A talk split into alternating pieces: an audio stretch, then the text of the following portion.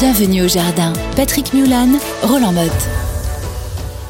Chaque nouvelle semaine nous rapproche de plus en plus du printemps et a fortiori donc des tâches à réaliser presque en urgence dans le jardin. Et là, en ce moment, je crois qu'il va falloir prendre le sécateur. Ah oui, tailler la vigne, j'ai loupé, j'en ai parlé la dernière fois, disait oui, oui, c'est bon, je vais le faire, j'ai loupé. Donc, euh, mais à pas, il faut le faire. Tant pis, j'annule la Saint-Valentin, je taille la vigne. non, je pense pas. Mais euh, c'est important de, vraiment, on est à la dernière, je suis presque en retard. Non, parce que nos amis, euh, enfin même, je dirais notre famille, nous on est de la famille dans le Bourgueil, pour pas le dire, qui taille jusque au moins mi-mars. Ah oui. Bah, quand on a 14 hectares et qu'on n'est que deux, euh, voilà, il faut, on commence euh, au fin novembre et puis on finit euh, à la mi-mars. Non, on peut encore le faire sans problème. Alors c'est vrai que plus on taille tard et plus on a des pleurs. Hmm. Mais quand la vigne est bien cultivée, les pleurs généralement sont pas dramatique pour la plante. Alors comment tu la tailles cette vigne?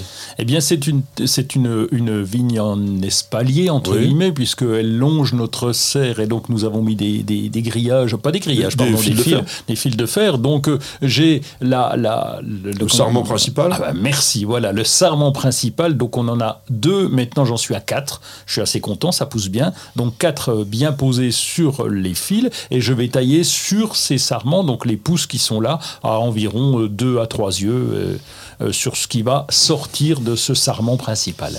Oui, alors ça c'est bien. C'est la ah. taille simplissime, euh, comme ça. Bon, il faut savoir que la taille de la vigne nécessite deux choses. La première, c'est déjà d'éliminer les sarments qui ont produit. Ceux-là ne reproduisent jamais. Hein. La, la, vigne ne donne qu'une seule fois des grappes sur la même tige. Donc toutes celles qui ont produit, quick, je les coupe. Et derrière ça, je vous avais déjà dit dans des précédentes émissions que la taille, c'est une projection sur l'avenir. Sur la vigne, c'est encore plus important. C'est-à-dire que sur la vigne, non seulement la taille a pour but de produire les grappes de l'année, mais également de penser à la réserve de l'année prochaine. C'est pourquoi on taille généralement les coursons, on ne dit pas les coursonnes sur la, sur la vigne, on dit ah les coursons à deux yeux. Celui d'extrémité va donner le sarment fructifère et l'autre le remplaçant. Ça, c'est la taille simple, simple, simple. Trois vidéos actuellement, bientôt quatre, je pense, sur la taille de la vigne, avec des méthodes différentes sont présentées en vidéo sur News TV. Je vous incite vraiment à les regarder parce que ça, a été fait par des professionnels. Moi, je suis avec eux simplement pour discuter. Pour, on me dit parfois, ouais, vous pouvez pas les laisser faire. Il faut que les gens comprennent l'explication. Le professionnel, si je le laisse faire, en trois secondes, il va vous avoir taillé toute la vigne, vous n'aurez rien compris. Donc, on travaille ensemble, comme ça, vous avez toutes les étapes, et c'est vrai que c'est très intéressant à regarder. Alors, qu'est-ce qu'on fait d'autre? Euh, Je vais faire l'inventaire. Je ne l'ai pas fait pendant l'hiver, l'inventaire des graines qui me restent. Tu sais, tu as toujours des paquets ouverts, entre ouverts. Euh, ça date de quand? Je ah n'en sais rien. Tu, regardes les dates de péremption? D'une part, les dates, oui, ah, parce qu'au bout de enfin, deux années, ça commence à compliquer en taux de germination, c'est un peu difficile. Et puis, euh, faire le point aussi. Qu'est-ce qui me reste? Est-ce que j'ai encore des. Est-ce qu'il faut que je rachète des graines ou pas? Je vais faire l'impasse sur les tomates cette année. Donc, ça, je vais pouvoir te donner les graines. Oui, je vais acheter non, des non, Non, non, moi, je ne fais pas de semis de tomates. Non, c'est un peu compliqué. J'avais fait ça pendant le confinement. C'était très compliqué. Ça poussait pas. Je me dis, les professionnels sont quand même très forts. Enfin, plus forts que moi en tout cas. Et donc euh, là, ça sera du plan. Donc c'est essentiellement pour les courges, pour euh, tout ce qui ah, est, tôt pour euh, salade. Non, faire ah, le point. l'inventaire. l'inventaire. Hein, ce n'est que l'inventaire. Tu sèmes un peu en ce moment les, premiers radis, par exemple? Ouais, j'ai pas, j'ai pas fait encore parce que je, bon, la serre oh, est pleine. La serre est pleine. Ouais. Donc, même dehors mais attends, t'avais montré une cloche à chicorée extraordinaire. Elle est opaque. Il y a la même transparente. Oui. Tu fais des petits radis là-dessous dans tes. Ah, tu vois, dans les cloches, c'est une vingtaine de cloches que je Ça existe en long aussi. Ah oui, en long, oui, c'est vrai, oui, oui. Dans le même fabricant. Oui. Oui, c'est vrai. je fais de la pub MV Industrie, c'est pas un annonceur, donc je peux le faire.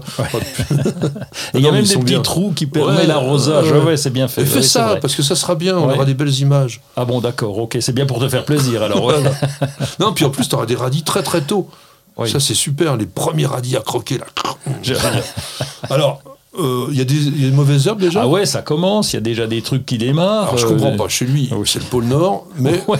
au 12 février, il y a déjà des Ouais, mauvaises herbes. non, bon, il n'y a pas de liseron, je te rassure, mais il y a quand même des machins qui commencent à pousser de ça, de là. Bon, j'ai pas encore le défini ce que c'était comme bestiole, mais je commence déjà puisqu'on est dans le nettoyage du jardin. Donc voilà, c'est refaire propre et en profiter pour enlever ces quelques mauvaises herbes qui traînent. Alors tu- dans l'inventaire, tu as aussi bah, ce qui te reste en terreau, voir aussi Oui. si les outils sont pas abîmés. Euh, ouais, important le terreau parce que c'est vrai qu'il est, il se dessèche très vite, ça dépend où l'a stocké. Et donc euh, j'avais fait une erreur une fois où j'en avais stocké 3-4 sacs qui me restaient déjà entamés dans, dans, dans la maison. Ils sont pleins de- ah, tu- dans la maison. derrière, tu, tu sors, c'est de la poussière quoi. Donc euh, Ah oui, mais tu- nous on Ah, les laisse dehors, mais à ce moment-là, ils sont pleins de flotte. Alors, le sac, Ah on oui. peut plus le porter. En tout cas, faisez l'inventaire de votre terreau également. Vous pouvez pas parler correctement. On taille les petits fruits. Alors les, grose- les framboisiers, on en avait déjà parlé. Là, tu passes au groseillier, au cassissier. Mais ça, c'est hyper simple. Il n'y a pas de taille particulière. Non, juste nettoyer le cœur et puis Oui. quand même, quand même, comme j'ai la chance d'avoir pas mal de lichen, c'est enlever les branches qui sont le plus atteintes. Alors j'essaie de nettoyer quand elles sont encore jaunes, mais quand c'est vraiment trop vieux, je coupe.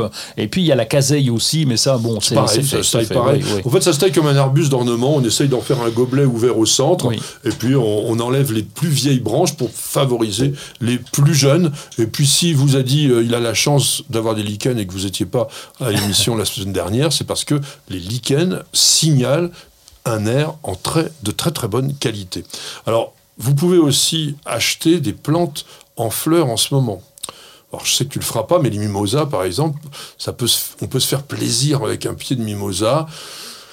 Après, est-ce qu'on va le garder ou pas C'est autre chose. En tous les cas, un truc. Vous achetez un pied de mimosa, essayez que les fleurs ne soient pas complètement épanouies, parce qu'après, ça durera moins longtemps. Et surtout, vous l'arrosez, et vous l'arrosez, et vous l'arrosez. Ça se dessèche extrêmement rapidement, et ça serait quand même trop dommage. En ce moment, il y a les amamélis.